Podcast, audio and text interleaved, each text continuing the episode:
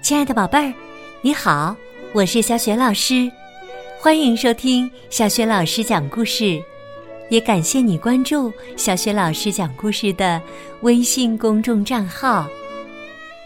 下面呢，小雪老师给你讲一个绘本故事，名字叫《叫花子》，选自辽宁少年儿童出版社出版的《当经典童话》。遇见艺术大师系列绘本，这个绘本故事书的绘图是来自英国的著名画家贝尼戴华兹。贝尼戴华兹，也就是《当经典童话遇见艺术大师》当中的这位艺术大师了。原著是格林兄弟，译者魏怡。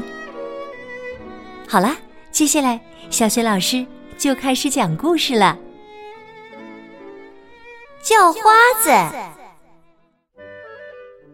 一天呐，天气不错，公鸡对母鸡说：“哎，坚果已经熟了，趁松鼠还没把果子捡走，咱们进山吃个够吧。”母鸡咯咯叫着说。对呀，我们好好玩玩。于是啊，他们上了山。天气很好，两个家伙一直待到天黑。可能因为吃的太饱，也可能因为太骄傲，他们不想走回家。于是啊，公鸡用坚果壳做了一辆小车。母鸡跳进去说：“现在你可以拉车走了。”公鸡嚷起来：“我不要拉车，那样还不如走回家呢。我要当车夫，不当马。”他们正吵来吵去，一只鸭子叫起来：“两个小偷，谁同意你们来我的坚果山的？”他冲过去啄公鸡。可公鸡非常敏捷，凶狠的把鸭子扑倒，用爪子抓伤了它。鸭子只好求饶，还同意给他们拉车。这下啊，公鸡成了车夫，高兴的叫着：“鸭子，跑起来！能跑多快就跑多快！”小车飞快的向前跑去。半道上，他们看到一个大头针和一个缝衣针站在马路边儿。这两个细长的家伙喊：“停，停下！”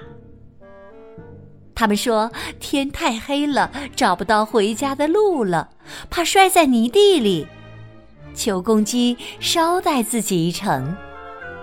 其实啊，他们是在裁缝的酒店里喝啤酒，喝得太晚了。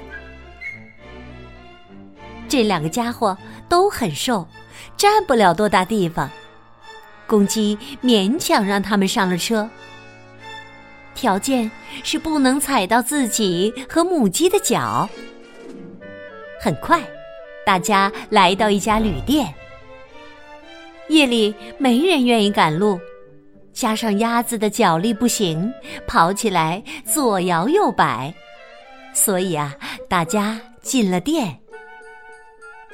可是店主猫却拒绝了他们，因为店里已经有很多客人了，而且他不欢迎这群叫花子。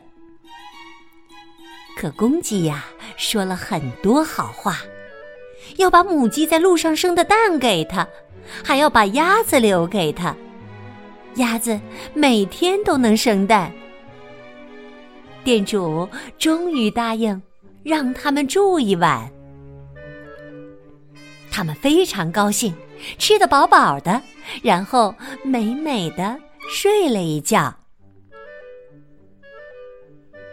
第二天呢，天刚蒙蒙亮，其他人还在睡梦中。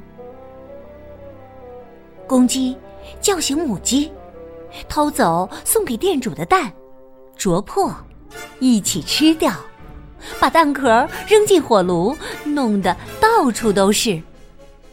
这两个自私的叫花子又拿起还在沉睡的缝衣针，插进店主椅子的坐垫儿，还把大头针插进他的毛巾，然后他们跳过火炉，飞快的逃走了。鸭子原本一直在院子里睡觉，公鸡和母鸡逃走的声音把它吵醒了。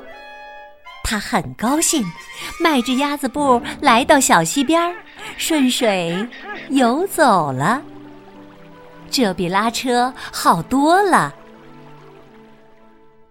又过了几个小时，店主才起床。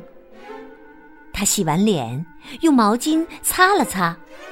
结果大头针从脸上划过，留下一道长长的血印，直到耳朵根儿。他走进厨房，想吃点早餐，刚来到火炉旁，鸡蛋壳就从火炉里蹦出来，蹦进他的眼睛。嗯，今天早晨好像什么都跟我过不去。他一边吼着，一边气呼呼的坐在椅子上，可又立刻跳起来，疼得大叫：“哎呦，哎呦！”原来呀，缝衣针扎到了他的屁股，这可比大头针厉害多了。店主气坏了，怀疑是昨晚住进来的客人在捣鬼。他去找这些家伙。发现他们早就逃走了。他发誓，以后绝不接待任何叫花子，因为这帮家伙什么都吃，一分钱也不付。临走还忘恩负义的搞恶作剧。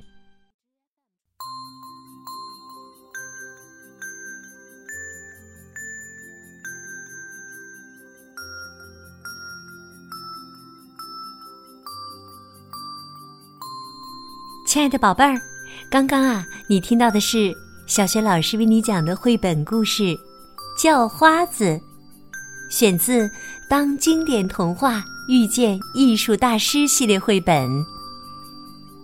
今天呢，小学老师给你提的问题是：为了住店，公鸡答应了店主什么条件呢？如果你知道问题的答案。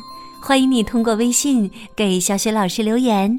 小雪老师的微信公众号是“小雪老师讲故事”，欢迎宝宝宝妈来关注，这样宝贝儿就可以每天第一时间听到小雪老师更新的绘本故事了，也会更加方便的搜索到宝贝最喜欢听的小雪老师讲过的故事。如果喜欢，别忘了。随手转发给更多的微信好朋友，或者在微信平台页面的底部留言点赞。小雪老师的个人微信号也在微信公众平台的页面当中，可以添加我为微信好友，更方便的参与小雪老师组织的有关绘本的阅读和推荐活动。好了，我们微信上见。